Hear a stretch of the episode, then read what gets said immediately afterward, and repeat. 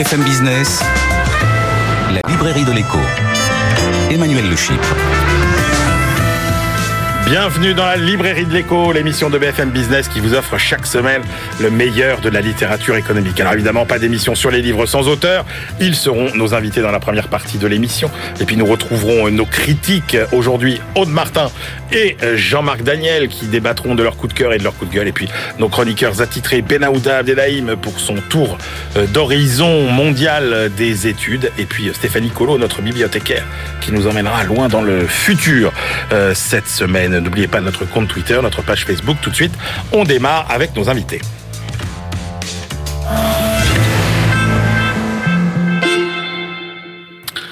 Nous allons parcourir le monde aujourd'hui dans la librairie de l'écho pour essayer de mieux comprendre son incroyable diversité, les cultures et les visions qui le structurent, les rapports de force qui le traversent, prévoir comment demain vont se nouer les relations entre grandes et moins grandes puissances. Alors, pour ce beau et ambitieux voyage, nous recevons deux baroudeurs de la géopolitique. Alors, qui ont euh, évidemment appris dans les bibliothèques, mais peut-être plus encore sur le terrain. Bonjour Gérard Chalian. Bonjour. Gérard Chalian, vous avez enseigné à Harvard, Berkeley, UCLA, à l'ENA, à l'école de guerre, écumé 140 pays, et vous publiez Le savoir dans la peau. On peut dire que c'est le deuxième tome de vos de vos mémoires euh, publiés aux éditions de de l'archipel. Et puis s'il est un pays avec lequel la France entretient une relation particulière, c'est bien l'Algérie. Xavier Driancourt, bonjour. Bonsoir. Vous avez été deux fois ambassadeur de France à Alger. C'est extrêmement rare. Euh, vous aimez et vous connaissez par cœur l'Algérie. Vous nous aidez à mieux comprendre nos relations avec ce pays dans l'énigme algérienne que vous publiez aux éditions de l'Observatoire. Gérard Chalian, euh, je peux pas évidemment ne pas commencer par vous poser une question sur le conflit entre l'Ukraine et la Russie. Vous qui avez euh, regardé, ausculté, euh, vécu même tous les conflits depuis euh, la fin de la deuxième guerre mondiale, dans quelle catégorie il faut ranger ce, cette guerre entre l'Ukraine et la Russie? Je crois qu'on peut ranger ça dans les guerres régulières, c'est-à-dire que face à face, il y a deux armées. Hein, il ne s'agit pas d'une guérilla stricte. Euh, ils se servent de tout ce qu'ils peuvent, c'est-à-dire que ils ont un adversaire plus fort qu'eux, bon, mais néanmoins, ils utilisent des méthodes tout à fait classiques, c'est-à-dire armes anti-tank. Le cas échéant, maintenant, ils disposent d'armes anti-aériennes aussi. Et puis, naturellement, euh, ils, liquident ce qu'ils peuvent, de ce qu'ils peuvent liquider. Il y a quand même euh, une nouveauté, c'est que il y a la bataille de la communication aussi, parce que là, on, voit tout ce qui se passe sur le champ de bataille. On en voit beaucoup. On n'en voit pas. Par exemple, sur les chiffres des morts, moi je reste très, comment dirais-je, très, très en retrait. J'attends d'en savoir plus quand on fera le bilan. Pour l'instant, euh, on voit essentiellement que M. Zelensky est un communicateur de très grand talent. J'ai vu ce qu'il a dit euh, quand il était à Washington, j'ai vu ce qu'il a dit quand il était à Londres. Euh, il est très bon. Bon, il Mais est-ce que ça peut aider à gagner une guerre, ça? Ça aide énormément à gagner l'opinion publique. Et l'opinion ouais. publique, c'est très important. Ça fait partie de la guerre. Donc, euh, il, il, remplit une fonction euh, tout à fait remarquable. Pour le reste, bon, sur le terrain proprement dit, on peut dire une chose Monsieur Poutine n'a pas gagné. Hum. Je n'ai pas dit qu'il a perdu, mais enfin, quand on n'a pas gagné, c'est déjà un chemin qui mène vers euh, une non-victoire. Il faut qu'il puisse se dégager en rentrant chez lui à un moment euh, avec euh, quelque chose qui lui permet de sauver la face. Ouais, mais justement, la question que tout le monde se pose, c'est alors c'est c'est qu'est-ce qu'il a dans la tête, Monsieur Poutine? Et donc, la question que j'ai envie de vous poser, au-delà de ça, c'est dans un conflit de ce type, euh, qu'est-ce qui relève du calcul, de la stratégie, et qu'est-ce qui relève de la psychologie et de, et de l'émotionnel? Oui, on a beaucoup exagéré le fait qu'on a essayé de psychanalyser. Euh, euh, la, la, la, personnalité de M. Poutine. Moi, c'est un, un, un, comment dire, je ne me lancerai pas là-dedans. Ouais. Je, je, sais que jusqu'à l'investissement de l'Ukraine, il s'est révélé dans le passé comme un tacticien remarquable. C'est un fait. Très bon tacticien. Maintenant, ici, il s'agit de stratégie. À mon sens, il a sous-estimé l'épaisseur du patriotisme ukrainien C'est-à-dire qu'il a commis une faute stratégique. Est-ce qu'il aurait fallu entamer cette guerre? Euh, Entamer cette guerre en n'étant pas certain de la gagner, c'est mauvais. Et en fait, il ne va pas la gagner. Ça, c'est sûr. Hum. C'est-à-dire que le, le mouvement euh, de résistance ne s'est pas effondré, la capitale n'a pas été prise, M. Zelensky est toujours à la tête du pays et il continue de se battre. Donc euh, maintenant, on va voir qu'est-ce qu'il fait. Alors, pour l'instant, on peut dire qu'il a deux positions solides. La Crimée, qu'il a gagnée en 14, et d'autre part, le Donbass, qui est en fait russe, parce que euh, la, la minorité russe y a été depuis très longtemps, et qui sont euh, hautement majoritaires. Bon, qu'est-ce qu'il fait? Il essaye de joindre les deux bouts. Il lui faut pour ça le contrôle de la ville stratégique de Mariupol. Ouais. C'est pour ça que c'est- c'est important. Alors, c'est important de rappeler que votre livre euh, n'est pas comme vos précédents livres où il y avait des, enfin, dire, tous les étudiants ont planché sur vos livres de, de stratégie, etc. Là, c'est vraiment plus, beaucoup plus que ça. C'est vous raconter des des mémoires. Ça s'appelle le savoir de la peau. Pourquoi ce titre hein? Ben, Parce que tout ce que je l'ai appris, je dirais, je l'ai appris sur le terrain. C'est-à-dire qu'il y, y a un savoir qu'on apprend dans les universités. Je trouve ça très intéressant. J'en ai profité. Et puis il y a un savoir de terrain, c'est-à-dire ce que vous apprenez sur euh, dans la vie réelle. Et j'avoue que, à titre personnel, les voyages ont été beaucoup plus que mes universités. C'est Ouais. là où j'ai appris le plus. Et la, la peau, en quelque sorte, que vous mettez en jeu, ben, c'est très important. Alors, vous avez écumé euh, quasiment toutes les zones de conflit, Amérique latine, Ouais, Afrique. les, quatre, les euh, quatre continents et euh, même voilà. l'Europe. Ouais. Euh, Qu'est-ce que vous voulez qu'on retienne de, de, de, vos, de vos pérégrinations que vous nous racontez dans, dans, dans ce livre? Bah, écoutez, si je voulais résumer, je dirais que j'ai appris dans ce qu'on appelle les guerres irrégulières, c'est-à-dire les guerres dites asymétriques Ouais. entre un faible et un fort, Ouais. que le fort ne va pas automatiquement gagner. Que dans un, Vous allez plus loin que ça. Vous dites qu'il gagne même rarement. Oui. Quand on regarde le Vietnam, l'Afghanistan. Alors c'est ça. Je- je- ce que j'ai vu moi, c'est que avec la détermination, ça c'est très important, la détermination et le temps et la démographie, le faible finit en général par écœurer le fort. Ouais. C'est-à-dire que s'il s'était heurté comme ça, absolument de face, le fort aurait gagné, il aurait écrasé. Mais il se refuse, le faible, à la confrontation directe. Il préfère en quelque sorte la guérilla, c'est-à-dire fatiguer l'autre. Bon. Et là, dans les deux, c'est celui qui ne veut pas perdre, quel que soit le prix à payer, qui finit par triompher. Par exemple, les Américains, qu'est-ce qu'ils ont perdu en 20 ans en Afghanistan? 2500 hommes. Ça veut dire qu'en 20 ans, ils ont perdu 125 combattants par an, c'est-à-dire rien. À New York, il y a plus de crimes par an que cela. Mais euh, en face, en face, on a payé cher. En face, on, a, on est mort en pagaille. Je ne peux pas vous donner de chiffres, mais c'est des dizaines de milliers. Mais, mais on avait la démographie, Ouais. on avait le désir absolu de ne céder en aucun cas, Mais- et on a fini par écœurer l'arrière de l'adversaire, c'est-à-dire que les types se disent, mais il y a 20 ans qu'on est là-dedans, il faut s'en sortir. Mais vous qui avez connu euh, ou appris à connaître intimement finalement euh, beaucoup de peuples, c'est quoi les ressorts de, de la résistance? C'est quoi qui fait qu'un peuple se couche ou qu'un peuple euh, se, se, se bat? Oui. Ben, je vous dirais, moi, ce que j'ai vu, c'est, d'une part, l'humiliation. Très important. ouais. Quand vous êtes humilié, les Algériens l'ont été longtemps, quand on est humilié, on a quelque chose, disons, à résoudre dans votre rapport avec celui qui vous a dominé. Ensuite, il y a le, le patriotisme ou le nationalisme, cette idéologie d'ailleurs européenne que, que nous avons euh, essaimée à travers le monde. Et là, vous avez des gens qui sont prêts, par patriotisme, à mourir, alors qu'en face, ben, vous avez des gens qui se lancent dans la guerre, par exemple chez les Américains, pour obtenir la carte verte, pour euh, payer euh, le, ce qu'ils appellent the down payment of my house, c'est-à-dire l'achat de la maison qu'on veut occuper, c'est-à-dire que vous voulez rentrer à la maison, quoi, en quelque sorte. Ouais. Vous, vous êtes en transit. L'autre, il veut absolument déboucher sur la victoire. Et puis vous dites euh, aussi euh, la grande faiblesse aujourd'hui de l'Occident et peut-être même encore plus de l'Europe que des États-Unis, c'est qu'on n'accepte plus euh, qu'il y ait des morts euh, chez nous. Chez ah nous. non, absolument. Et ça, euh, Ah, c'est quand ça, même. Ça, c'est totalement neuf. Ouais. Par exemple, euh, au Vietnam, les Américains ont perdu 58 000 hommes. Pendant la guerre euh, de, Corée, ils en ont perdu 54 000. Et puis après ça, ça a été un syndrome, on ne veut plus perdre. Et en fait, si vous voulez, les Américains, depuis la fin de la guerre du Vietnam, dans toutes les guerres auxquelles ils ont participé, ils n'ont pas perdu 10 000 hommes. C'est-à-dire, on, on marche à l'économie extrême. Nous, c'est pareil.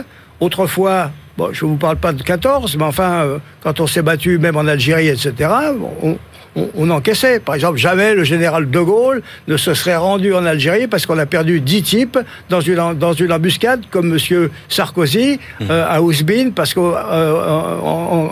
en, Afghanistan, on avait perdu 10 hommes. Il y a eu un changement, si vous voulez, de mentalité où on n'encaisse plus les pertes. Mais du coup, euh, Gérard Chalian, euh, euh, fort encore une fois des, des, multiples expériences que vous racontez dans votre livre, comment vous envisagez l'évolution des rapports de force dans les années qui viennent entre ce monde occidental un peu pris dans ses, dans ses, dans ses contradictions et ses faiblesses, et puis une Chine dont on ne sait pas si elle a des envies d'expansion ou pas. Qu'est-ce qui va se passer? Alors, je suis, je n'ai pas de boule de cristal. Tout ce que je peux dire, c'est que il y a des faits. Le premier fait, c'est qu'il y a un siècle, ou à peine plus, c'est-à-dire hier, euh, les Occidentaux étaient 33% hum. dans le monde. Aujourd'hui, nous sommes 12%. L'Europe, en 1900, c'était 25% de la population mondiale. Aujourd'hui, nous sommes 7%. Ça, c'est une réalité. Hum. C'est-à-dire que si les gens ne, ne craignent de perdre du monde, c'est parce que nous sommes très, comment dirais-je, réduits en nombre par rapport à ce que nous étions. Et de l'autre côté, le fait d'être nombreux, c'était pas grave tant qu'ils étaient faibles. Mais quand vous êtes nombreux comme les Chinois, ou comme les Vietnamiens, ou comme les Coréens, et qu'en même temps, vous avez travaillé, vous avez fait de l'accumulation, vous avez transformé votre faiblesse en force, alors là, c'est une autre paire de manches, vous voyez? Il n'y a, y a qu'une seule façon de sortir de l'humiliation. C'est pas seulement de se battre et puis de déboucher sur la victoire euh, de l'indépendance. Non, il faut aussi faire de la croissance économique, ce que les Algériens, malheureusement pour eux, ouais. n'ont pas pu faire. Alors je termine euh, quand même avec euh, parce que vous avez un, un, une réflexion sur la France assez sévère. Vous dites un, on n'a pas tiré les leçons de l'histoire. On n'a pas tiré les leçons de la défaite de 40, on n'a pas tiré les leçons de la guerre d'Algérie, et on n'a pas su préparer l'avenir. Ah, c'est vrai, je le constate. C'est-à-dire, nous nous sommes jamais vraiment regardés en face en assumant nos défaites. Par exemple, pour moi, quand je lis que en mai 1945, le maréchal Keitel, quand il voit au moment de la reddition sans condition de l'Allemagne arriver euh, le général français qui vient à la suite de l'américain, du russe et euh, du britannique, il fait ah la France aussi? Et voilà, c'est une humiliation terrible. Ouais. En somme, nous étions du côté des vainqueurs, mais ils nous avaient pendant quatre ans marché dessus. Bon. Est-ce qu'il y a eu un roman là-dessus? Non, Zola, par exemple, il a écrit La débâcle pour ouais. Sedan. Nous, on n'a rien écrit. Alors les gens se gobergent en disant voilà, on a écrit sur euh, la perte de, de l'Indochine ou des trucs comme ça. Non, c'est pas sérieux. Et donc, on n'a pas fait non plus notre autocritique bah, sur, sur la guerre d'Algérie, euh, Xavier Driancourt. Oui, je crois que c'est exact. Hein. On est on est parti de l'Algérie en 62 et, et depuis on n'a pas réussi à avoir une relation normalisée avec l'Algérie. Alors, vous avez été ambassadeur à Alger deux fois, 2008-2012, puis 2017-2020. Euh, Qu'est-ce qui a changé? Entre le moment où vous êtes arrivé pour, la, pour votre premier mandat et, et, et votre départ en 2020 euh, votre euh, Au moins deux choses. Mandat. Mon premier mandat, c'était avec un Bouteflika triomphant ouais. au fait de son pouvoir, qui allait se présenter un troisième mandat. Et mon deuxième mandat, mon deuxième séjour en Algérie, c'était avec un Bouteflika qui avait été malade, qui avait eu un AVC. On ne savait plus qui gouvernait. Et le deuxième changement, c'est la, je dis pas la croissance économique, mais l'enrichissement du pays grâce au pétrole, grâce au baril, au prix du baril de pétrole entre dans les années 2000. Et ça, j'ai vu en 2017, en revenant à Alger, une expansion économique terrible. Alors, justement, est-ce que c'est pas aussi euh, un pays qui est tombé dans, le, dans la fameuse malédiction des, des, des matières premières? C'est-à-dire que, en gros, un pays qui, qui vit de la rente pétrolière et qui, par ailleurs, alors qu'il a tout On peut le dire. pour être une immense puissance économique, les ressources naturelles, euh, la population, euh, euh, les talents, etc. Et, un espace, et, et, un espace, et qui ne décolle pas. L'Algérie, ça devrait être la Californie de l'Afrique. Ouais. C'est-à-dire, ils ont tout. Ils ont le climat, ils ont l'intelligence euh, européenne et, la, et africaine. Ils sont à cheval sur deux mondes, le monde européen, le monde africain. Ils ont en plus l'énergie, le pétrole, le gaz. Donc ils ont tout pour Ils pourraient avoir une agriculture. Euh, ils avaient une agriculture euh, formidable, puisque ouais, une formidable. ils exportaient vers vers l'Europe. Hein. Donc l'Algérie a tout pour réussir. Et donc pourquoi elle ne réussit pas? Ben, La malédiction, c'est le pétrole, c'est aussi l'histoire malgré tout, une colonisation qui, je compare avec la colonisation de la Malaisie, vous parliez du Vietnam tout à l'heure, la colonisation de la Malaisie où j'ai été ambassadeur il y, a, il y a 20 ans, la colonisation anglaise n'a pas laissé la même chose que la colonisation française. Nous, on a laissé des préfets, des walis, un conseil d'État, une cour de cassation, quoi. Toute notre administration, bon, c'est peut-être pas ce qui est le plus productif. Ensuite, ils ont eu 15 euh, ans de socialisme euh, soviétique. Ensuite, ils ont eu 15 ans de guerre civile et ensuite, ils ont eu le pétrole qui est arrivé euh, cher. Donc, euh... alors, vous, vous citez euh, un officiel algérien qui vous a dit cette phrase euh, très forte. Euh, les Algériens nous connaissent bien mieux que nous ne les connaissons. C'est vrai? Parce qu'il y a peu de tourisme français en Algérie. Ouais. Les Français vont au Maroc, à Marrakech ou à Hammamet en Tunisie, ouais. mais jamais en Algérie. On les compte euh, pas sur les doigts d'une main, mais enfin, il n'y a pas beaucoup de tourisme. Les Français ont connu l'Algérie, mais aujourd'hui, il y a très peu de spécialistes de l'Algérie, hein, euh, même parmi les universitaires.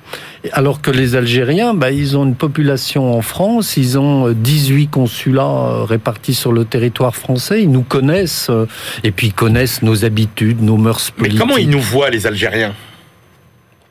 Ils nous voient comme une référence, euh, comme le pays de l'autre côté de la Méditerranée. Marseille, c'est la 49e wilaya, disent-ils. Donc Marseille, c'est comme chez eux, ils nous voient vraiment comme la, la référence, parce que chaque Algérien a un cousin, un frère, un oncle, une grand-mère en France. Donc c'est l'intimité de la famille. Et puis ils nous voient en même temps comme le responsable de, de leur malheur, si je puis dire. Et le président de la République l'a dit ouais, au mois d'octobre. Hein Il l'a dit au mois d'octobre, euh, dans son entretien avec ouais. quelques jeunes Algériens. Donc Mais voilà, c'est un rapport ambivalent. très, très compliqué. Nous sommes une référence, nous restons une référence, la langue française est présente, mais en même temps... Et vous dites notre classe politique, elle n'est pas lucide euh, aujourd'hui sur euh, l'Algérie je crois que c'est le bon terme lucide parce que droite et gauche confondues parce que euh, l'Algérie c'est à la fois de la diplomatie comme l'Ukraine, de la politique étrangère mais c'est avant tout de la politique intérieure française parce qu'il y a 4 5 millions d'Algériens, de franco-algériens, de descendants de pieds noirs qui sont en France et donc qui sont des électeurs. Et on peut, on peut parler de l'Ukraine en termes de politique étrangère comme un objet de la diplomatie, mais l'Algérie, on peut en parler comme un objet de la politique étrangère, mais avant tout comme de la politique intérieure. Parce qu'il y a l'islam, il y a l'immigration, il y a tous nos débats franco-français qui, qui, qui tournent un peu autour de l'Algérie. On le voit dans la campagne électorale actuelle. Et oui. est-ce que depuis la disparition du président Bouteflika, quelque chose a vraiment changé ou pas Est-ce que l'Algérie, en gros, est entrée dans une nouvelle ère ou non? Il y a eu cette rupture brutale de 2019 avec la, ce mouvement qu'on appelait le Irak. Je crois même que vous êtes venu juste à ce moment-là en Algérie. Euh, trois jours avant. Voilà, exactement, trois jours avant. Il y a eu ensuite, donc cette année de 2019 extrêmement agitée, troublée, la chute de, Bouteflika, qui est absolument inédite après 20 ans de, de pouvoir. Et puis aujourd'hui, voilà, il y a, y a un pays qui, qui n'a pas réussi sa, sa, transition et qui cherche encore sa voie, notamment sur le plan économique. Hein. Alors, est-ce que la, la, la, la, voie sur le plan économique, ça va pas consister, euh, alors je ne dirais pas euh, se jeter dans les bras, mais euh, disons d'accueillir à bras ouverts les investisseurs étrangers, chinois bah, Les investisseurs chinois sont déjà très présents. Ouais les Allemands, les Italiens, les Espagnols, les Turcs, les Coréens, et nous, nous perdons des parts de marché. Ça, je l'ai vu entre mes deux séjours. Une nette déperdition de nos entreprises en Algérie, c'est grave. Parce que l'Algérie, c'est à 800 km de Marseille. Et Alger, c'est moins loin que l'île de Marseille. Donc il y a beaucoup d'entreprises qui avaient des traditions et des liens économiques très forts. Euh, avant 62, qui les ont maintenus après et qui aujourd'hui pourraient les développer davantage, mais euh, il y a une bureaucratie, il y a, des difficultés de pénétration du marché algérien. Nos entreprises sont pas toujours très bonnes non plus sur le marché algérien. On est bon dans certains domaines, l'agroalimentaire, la banque, l'assurance, mais on est absent du BTP, on est absent de beaucoup de secteurs. Hein. Est-ce que nos relations euh vont se banaliser C'est-à-dire, est-ce que les relations entre Elles ne peuvent pas se banaliser. Voilà. Elles ne peuvent pas, parce que Alger sera toujours à 800 km de Marseille et il y aura toujours 4-5 millions d'Algériens en France. Elles ne peuvent pas se banaliser. Elles peuvent se normaliser, mais elles ne peuvent pas se banaliser. Bon, Gérard Chalian sur l'Algérie Je partage tout à fait ce point de vue. Bon, j'ajouterais évidemment que l'Algérie, comme beaucoup d'autres pays, connaît aussi une corruption euh, qui est relativement importante. Bon, et, dernière chose, si vous disiez, bah, écoutez, euh, on peut sortir d'Algérie et puis émigrer vers l'Europe, euh, qui est-ce qui est euh, volontaire? Bah, Je crois qu'on aurait plusieurs millions de jeunes qui partiraient. Oui, oui, oui. Voilà. C'est une situation qui est assez étrange et même dramatique. Oui. Pour finir, messieurs, vous qui avez écumé le monde euh, avec quand même ce regard euh, français, euh, qu'est-ce qui reste de l'affluence française dans le monde? Je pense à cette chanson de, Jean Ferrat, cette ère de liberté au-delà des frontières, aux peuples étrangers qui donnaient le vertige. Est-ce qu'on donne encore le vertige, la France, aux peuples étrangers? Écoutez. Non, le vertige, non. Mais enfin, la France représente quand même quelque chose. Euh, nous, nous avons été très importants, nous ne sommes pas négligeables, nous sommes une puissance moyenne, euh, on a toujours su faire entendre notre voix, nous avons une langue qui est quand même parlée, euh, on est une des cinq ou six langues qui se parlent vraiment de par le monde, donc on existe simplement. notre rôle en tant qu'Européens, parce que finalement nous ne sommes pas que Français, nous sommes Européens, notre rôle en tant qu'Européens a été véritablement je dirais, en dessous du possible. On n'a pas su véritablement dégager une Europe avec euh, une entente politique, un minimum de choses sur lesquelles nous sommes d'accord, parce que être à 27 et être obligé à l'unanimité d'être d'accord sur tout, c'est se condamner à l'impuissance. Nous n'avons pas euh, une défense commune, ce qui est quand même incroyable, c'est-à-dire que nous ne sommes pas garants de notre propre sécurité en tant qu'Européens. Donc on a beaucoup à faire. Cette occasion, ben, nous l'avons avec euh, l'espèce de sursaut qu'on a avec euh, ce qui se passe en Ukraine. Est-ce qu'on va être capable, avec euh, M. Macron et le changement qu'il y a en Allemagne, de passer de l'autre côté? La question est posée. Xavier Driancourt. Moi, je partage ce point de vue? J'ajoute que nous représentons encore quelque chose, comme vous l'avez dit, pour beaucoup de raisons, mais il ne faut pas non plus surestimer notre, notre message. Bon. Merci, messieurs. C'était un plaisir de vous recevoir.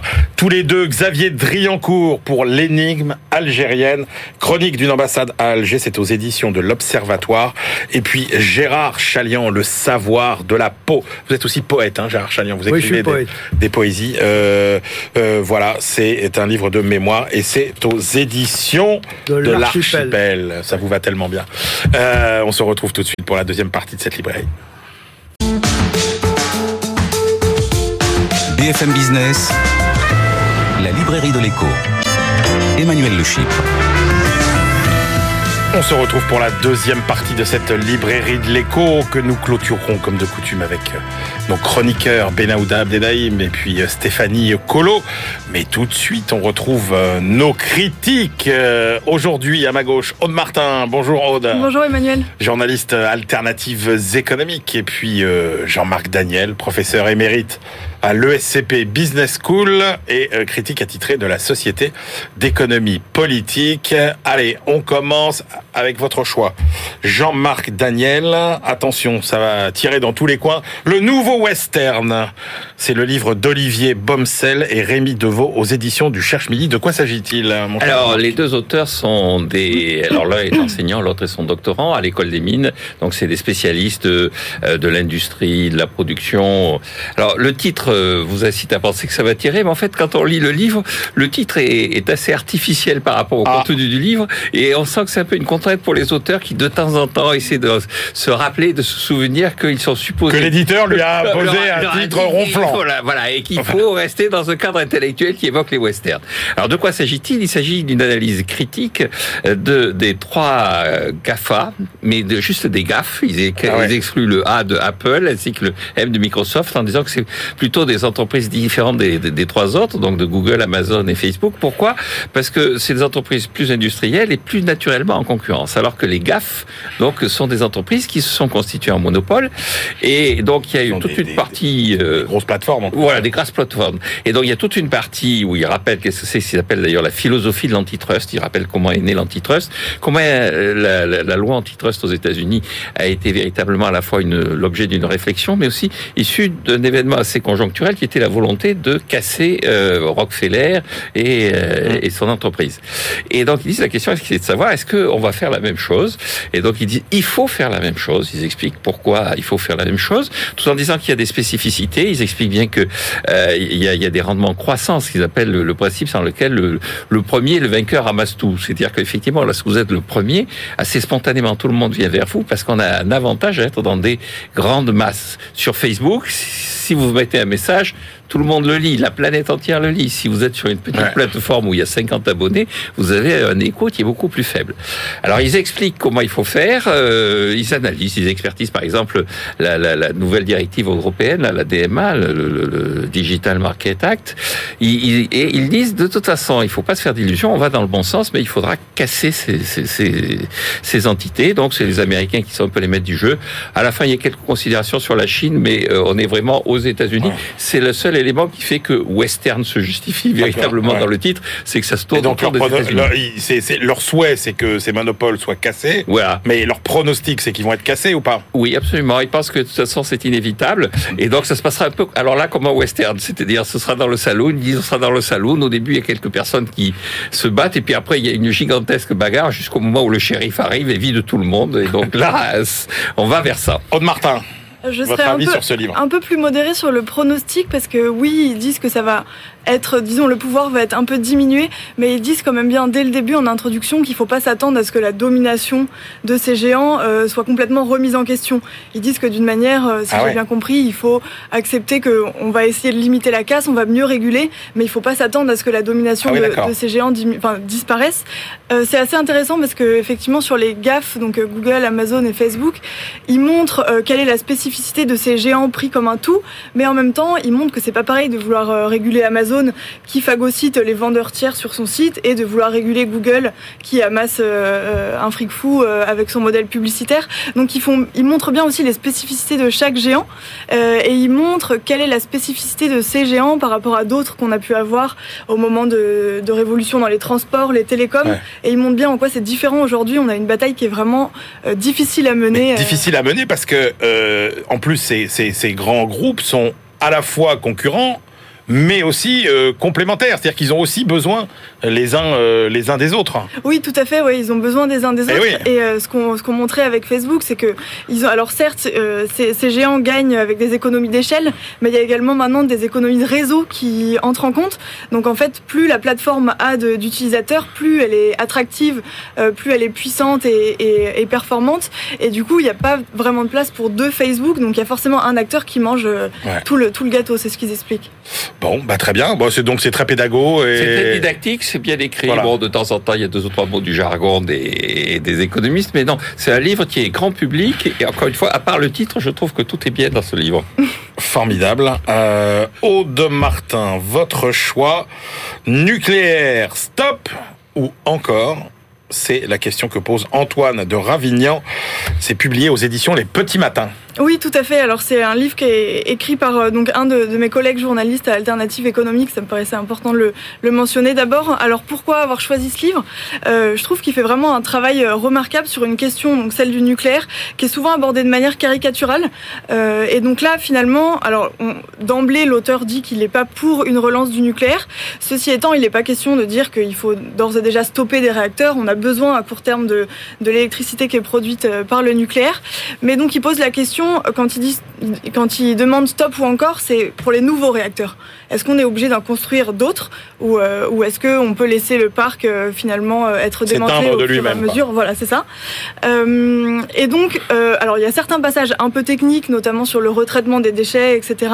Sinon, il est assez pédagogique, assez clair. Et ce qui est intéressant, c'est que, alors d'emblée, on, on, connaît le, le point de vue de l'auteur, mais ce qu'il explique à la fin, c'est que finalement, après avoir lu tous ces arguments-là, un autre lecteur peut tirer aussi une conclusion différente. Donc, il laisse vraiment chacun se faire son avis et il montre que finalement stop ou encore sur le nucléaire, c'est aussi une question de choix politique. Il n'y a pas d'argument massu, disons, qui mettrait fin au débat euh, une bonne fois donc pour Bien, donc c'est bien un choix. Euh, philosophique, euh, je, pour pas dire, enfin idéologique, mais c'est un choix philosophique. On veut ou pas du nucléaire, bah, mais ça ne se joue pas sur des arguments techniques. Ça va dépendre de ce qu'on valorise ou pas. Est-ce qu'on on fait attention plutôt aux risques, aux arguments économiques, à d'autres choses? Donc c'est vraiment un choix ah qu'il faut alors réaliser. Ce qu'il dit, c'est qu'il faut le réaliser assez vite parce que la plupart de notre, enfin notre parc euh, vieillit, donc euh, on n'a pas plus beaucoup de marge. C'est déjà très tard. Hein. Et il faut le réaliser vite et en même temps, on peut pas faire l'économie d'un débat public, donc il faut aussi trouver un moyen d'avoir un débat démocratique là-dessus. Euh, le, temps ne doit pas non plus nous amener à, faire des choix. Oui, parce que ça euh, n'est pas donc la technique qui tranchera.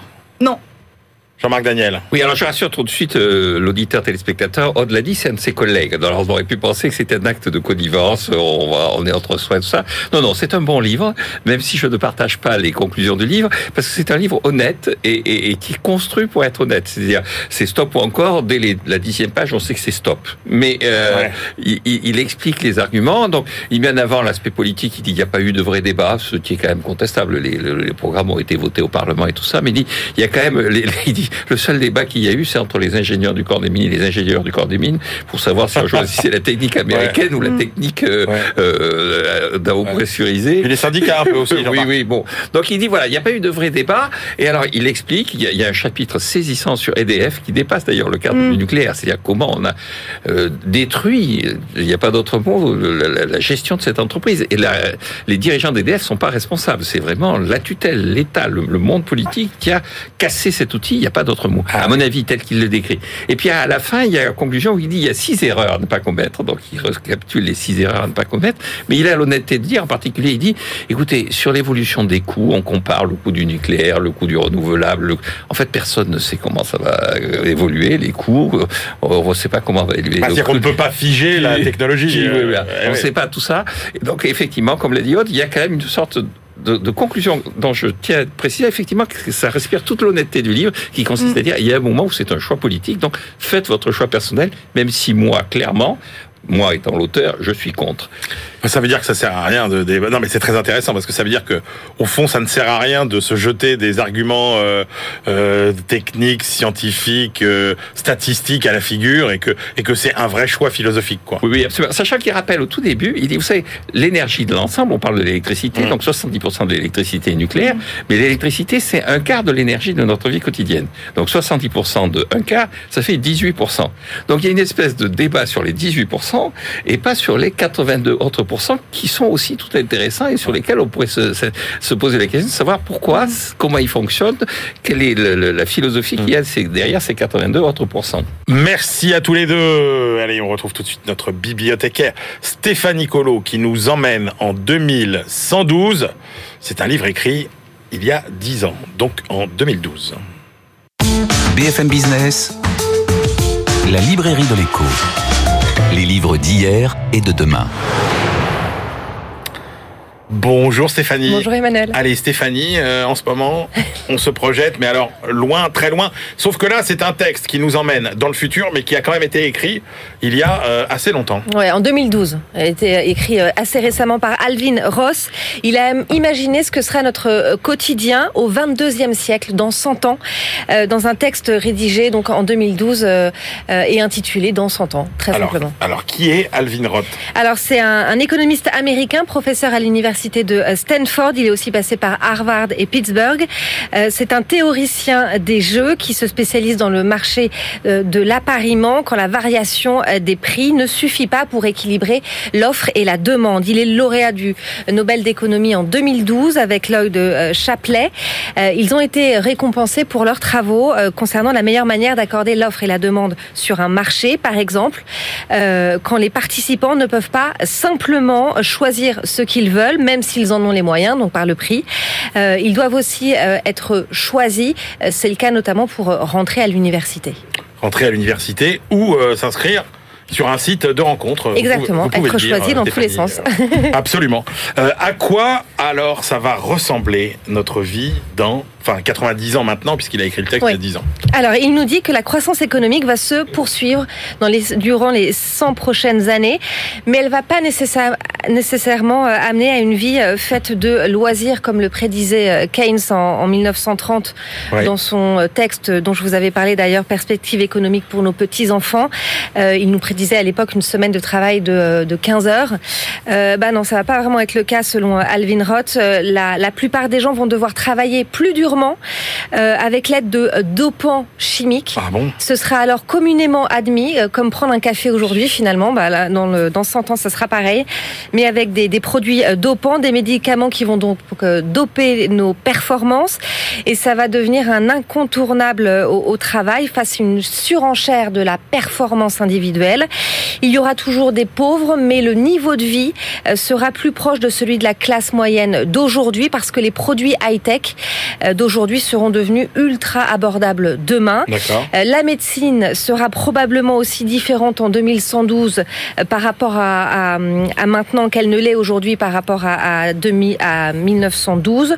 En revanche, nous assisterons, alors là, accrochez-vous, à un retour de balancier foudroyant concernant les épidémies. Il nous dit ça en 2012. Ah hein.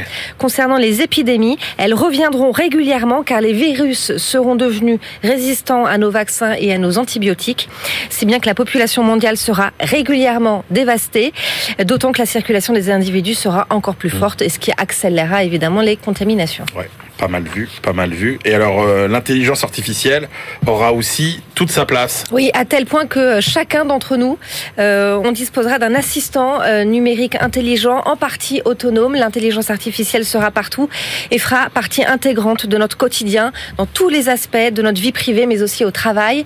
L'IA sera à la fois notre assistant, notre conseiller, notre ami, voire même notre compagnon. Euh, mais attention, Alvin Roth euh, prévient, on va euh, beaucoup plus protéger nos données personnelles, en particulier de l'État et des entreprises. Va assister, selon lui, à une limitation de l'exploitation de, nos données personnelles. Certaines données sensibles auront demain une telle valeur qu'on aura un droit de copyright dessus, qu'on sera libre de céder ou pas, moyennant évidemment rétribution.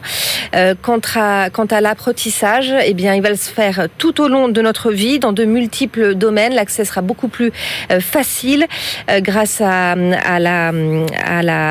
l'information et à l'éducation euh, rendue numérique, décentralisée et démocratisée, ce qui n'empêchera pas quand même à une élite de continuer d'exister et de continuer d'être sélectionnée dans les meilleures universités du monde. Merci beaucoup euh, Stéphanie. Euh, entre nous, euh, je vois pas pourquoi on aurait besoin de se bourrer de médicaments pour devenir performant si l'intelligence artificielle fait tout à notre place. Hein. Vive l'oisiveté. Allez, on retrouve celui qui est tout sauf oisif, notre globetrotter, Benaouda Abdelhaim. BFM Business, la librairie de l'écho. Les livres d'ailleurs. Bonjour Benahouda. Bonjour. Allez, dans ce débat, hein, on parle beaucoup en ce moment de, de souveraineté, de relocalisation. Euh, L'autarcie économique, mission impossible. C'est un chercheur de, italien de, de l'Institut d'études de politique internationale à Rome qui juge que l'autarcie euh, économique relève de l'impossible, mais pas tout à fait dans le sens que l'on pourrait croire. Euh, Davide Tentori ne pense pas envisageable de mettre en œuvre euh, l'idée en vogue, en effet, d'une Europe autonome économiquement, d'un bloc tourné sur euh, euh, lui-même. et cela part du constat établi par la Commission européenne l'an dernier avec l'examen extrêmement minutieux de 5200 biens allant des matières premières aux produits manufacturés de haute technologie. Il en ressort qu'il y en a 390 pour lesquels l'Union européenne dépend totalement de l'extérieur, dont 137 proviennent de Chine dans les domaines les plus stratégiques. En termes de valeur, cette dépendance à la Chine est de loin la plus importante. Suivent ce qui est moins attendu, le Vietnam et le Brésil. Euh, la Russie n'arrive qu'après, euh, bien que cela concerne des productions dites sensibles comme le palladium, le, vanadium, le nickel, etc. Donc même si incontestablement, euh, nous dit l'auteur, les producteurs européens sont positionnés là où la valeur ajoutée est vraiment la plus élevée, il faut quand même composer avec cette vulnérabilité. Eh pour ce qui concerne l'agriculture, l'autosuffisance sur le principe est tout à fait envisageable. Par exemple pour le blé, les approvisionnements cumulés en provenance de Russie et d'Ukraine, chacun le sait maintenant, c'est quasi marginal. Si dépendance il y a, elle provient des engrais. C'est fondamental. Là aussi, la sophistication des chaînes de valeur euh, européennes, où la transformation est très forte, euh, ne permet pas pour autant de verrouiller le marché. Euh, l'auteur considère ainsi que l'ambition d'autonomie nouvelle ne doit pas occulter la place des matières premières sous-jacentes. les objectifs très ambitieux dans les semi-conducteurs, par exemple, ne sont réalisables que si l'Union européenne, en l'état actuel des choses, quoi qu'il en soit, gère et admet sa dépendance au silicium, etc., qui proviennent de l'extérieur. Ce plaidoyer italien pour le libre-échange, euh, euh, tout à fait à contre-courant, il faut le dire, euh, en appelle à la raison. Une mondialisation plus flexible et plus diversifiée, je cite, semble être la voie la plus raisonnable et viable, toujours et encore. Et puis, dans le cadre de la grande révolution énergétique qui se prépare en Europe, dix contributions de l'Espagne à une sécurité énergétique européenne autonome de la Russie, c'est la suite du titre. Donc c'est fondamental. Gonzalo Escribano est un spécialiste des questions énergétiques de l'Institut Royal Elcano, euh, qui se trouve à Madrid.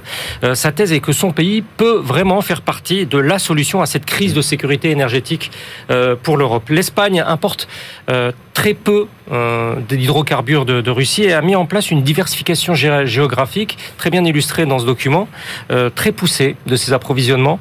Euh, et avant que cela ne devienne vraiment l'urgence dont tout le monde parle, elle, a constitué la plus grande flotte européenne eh en matière de GNL, de gaz naturel liquéfié. Mmh. Mais elle subit le fait d'être une île énergétique au sens où les interconnexions électriques avec avec le nord, via la France, au travers des Pyrénées, sont restées très insuffisantes.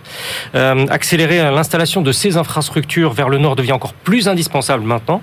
Alors l'auteur estime que son pays dispose par ailleurs d'une voie claire vers la transition énergétique, euh, renouvelable et recherche d'inefficacité, là où, dit-il, la France privilégie euh, le nucléaire ou les Néerlandais l'hydrogène à partir du gaz. Alors autre partie à relever euh, dans, ce travail, c'est l'accent mis par euh, l'Espagne euh, qui veut que l'Union européenne mette dans l'intégration énergétique avec l'Afrique du Nord, notamment avec l'Algérie et la Libye, bien plus que, que, que, que ce n'est actuellement. Dès 2019, l'auteur, et c'est cité euh, dans, dans, ce travail, plaidait euh, d'un peu moins se concentrer sur ce gazoduc euh, Nord Stream 2 qui relie directement la Russie à l'Allemagne, et beaucoup plus sur euh, un horizon clair qui puisse inciter l'Algérie à investir dans l'exploration et la production de ces grandes réserves de gaz. La lenteur ou bien la myopie européenne qui, que reproche Gonzalo Escribano vise aussi la manière dont les propositions espagnoles de réforme du marché de l'électricité qui ont été présentées euh, euh, en septembre 2021 ont été repoussées, voire raillées dans un premier temps, puis finalement intégrées à Bruxelles, euh, en partie, en tout cas au mois de mars 2022. L'Allemagne et les Pays-Bas qui résistent encore. Alors mmh. l'expert espagnol se félicite à ce titre d'une compréhension politique fine en Espagne, que tout discours, je cite, pro-environnemental, pro-transition, pro-autonomie stratégique ne peut pas reposer sur des bases socialement injustes, d'où selon lui un impératif pour l'Europe dans son ensemble de protéger les familles vulnérables et de soutenir les secteurs industriels les plus exposés euh, au choc énergétique. Dernière étude de, ce jour, Benahouda, ce que l'invasion de l'Ukraine par la Russie signifie pour le G20. Alors, l'auteur dirige euh, à l'Université euh, de Toronto un, projet euh, de recherche sur la théorie et la pratique des sommets politico-économiques internationaux. C'est une, vraiment une discipline dans, dans le monde anglo-américain universitaire. ce texte vient d'être publié par le Forum de l'Asie de l'Est, qui est basé en Australie. les États-Unis veulent une exclusion de la Russie du G20, hein, comme cela a été le cas de, de l'ex-G8, sauf que ce qu'ils ont obtenu du G7, club restreint, on est entre soi, entre vieille économie industrielle, paraît impossible auprès euh, du G20, euh, la Chine, l'Inde, le Brésil, l'Indonésie, la Turquie, je ne vais pas vous donner toute la liste des nations du groupe des, principales puissances économiques euh, à l'échelle mondiale qui refusent d'exclure la Russie. Alors, partant de là, Alexandre, Alan, Alan pardon, Alexandrov tente d'envisager la manière dont le sommet programmé au mois d'octobre en Indonésie, à Bali, peut malgré tout se dérouler afin que le G20 continue d'être ce forum essentiel, je cite, pour relever les défis de la gouvernance mondiale. L'auteur considère que ça doit passer par une nouvelle approche aux États-Unis. Il déplore le peu d'investissement à ses yeux de l'administration Biden, qui met euh, très peu euh, d'allant dans la préparation des, dossiers euh, de cette instance. Elle doit par ailleurs, selon lui, désamorcer la rivalité avec la Chine grâce à cette plateforme du, G20. Sinon, écrit-il, ça se joue avec ceux comme le président Poutine qui sont déterminés à fragmenter l'ordre mondial. Cette instance, quoi qu'il advienne, n'est pas un foyer, je cite, pour les rivalités géopolitique, les questions de finances internationales, de changement euh, climatique, de politique énergétique, de santé mondiale, de mutation numérique doivent donc pouvoir être traitées dans six mois euh, en Indonésie. Et pour y parvenir, il faut à tout prix, d'après Alan Alexandrov, que d'ici là, les groupes de travail sectoriels euh, poursuivent et intensifient leur activité. Il revient alors aux Américains et aux Chinois, ils n'abordent ni les Européens ni les, ni les Japonais, de faire avancer les travaux. Et dans cette optique, l'objet n'est pas d'éluder les antagonismes géopolitiques, mais euh, d'interagir, loin des projecteurs médiatiques, nous dit-il. Euh, aussi, les frictions, je cite toujours, sur la présence ou non de Vladimir Poutine à ce sommet du G20 peuvent être laissées de côté pour l'instant. Merci beaucoup, Menaouda Abdelhaim. Allez, c'est l'heure de nos ultimes choix. BFM Business, la librairie de l'écho. Les livres de la dernière minute. Aude Martin, quelle est votre dernière sélection pour aujourd'hui Alors j'ai choisi une bande dessinée qui s'appelle euh, les, Représentants. Elle est parue chez euh, Fayot et Rivage et donc c'est le premier album euh, d'une collection qui viennent de lancer qui s'appelle Virage Graphique. Pardon. Alors c'est une succession de scénettes dont le point commun est de s'être déroulé un soir d'élection présidentielle, donc ah entre 95 et 2017. donc c'est assez bien fait. On voit comment finalement la politique vient s'immiscer dans des scènes de la de la vie quotidienne, comme chez un couple par exemple qui reçoit dîner un autre couple de parents d'élèves. Ils se retrouvent à trinquer euh, le soir de l'élection de Chirac alors qu'ils n'ont pas du tout les mêmes, les mêmes opinions politiques. Donc on voit finalement ces résultats d'élection qui suscitent euh, tantôt de la joie, de la tristesse, de l'incompréhension. Et, euh, et, la suite, eh ben, c'est à chacun de l'écrire en fonction de là où il se trouvera le 10 ou le, 24 avril. Ah c'est assez bien fait, c'est très varié à, la fois graphiquement et dans les thèmes. Donc, voilà, très bien. Jean-Marc Daniel. Alors moi je vais marcher un peu sur les plates-bandes de Stéphanie puisque je vais profiter du 30e anniversaire de la mort de Hayek pour rappeler que c'était un économiste, un philosophe, un penseur déterminant du XXe siècle. Et je dis ça parce qu'elle en avait déjà parlé mm. de la route de la servitude. Donc, donc, je repasse un peu le couvert en disant que pour ces 30 ans, il faut euh, revenir. Il y en avait un à lire, c'est la route de la, la, route de la servitude. C'est un livre qui est très abordable, où il prend position pour la liberté et où on voit qu'il avait une vision de l'économie qui, encore une fois, n'était pas uniquement technique. Et journaliste aussi, euh, notre ami oui, euh, Schumpeter. Oui. Et Hayek. J'ai dit Schumpeter, oui, n'importe quoi. Enfin, c'est l'école autrichienne. N'importe quoi, c'est l'école autrichienne, effectivement. Et eh ben moi, je vous emmène sur un tout autre terrain. Vous vous rappelez du loup de Wall Street? Mhm. Alors tout le monde se rappelle du film avec Leonardo DiCaprio euh, euh, en, en, trader complètement euh, fou, cocaïné, de tous les excès. Eh bien, il faut se rappeler, ça c'est le film date de 2013, mais le film de Scorsese est tiré d'un livre de 2009 qui s'appelait donc Le loup de Wall Street par Jordan Belfort. Eh bien, figurez-vous que le loup de Wall Street revient. Ça s'appelle La traque du loup de Wall Street. Euh, et là, évidemment, eh ben, il lui arrivé beaucoup de, de déboires à notre ami Jordan Belfort. Hein, il est euh, détruit par la drogue et l'alcool, cerné euh, par la justice. Sa femme l'a quitté, elle est partie avec ses enfants. Et ben, ben ça va être l'histoire finalement d'une d'une rédemption, d'un retour à une vie presque presque normal, mais euh, ça se lit très bien, c'est très efficace. C'est un, un page turner, comme disent les anglo-saxons. Voilà, c'est la fin de cette librairie de l'écho. On se retrouve la semaine prochaine, et d'ici là, bonne lecture.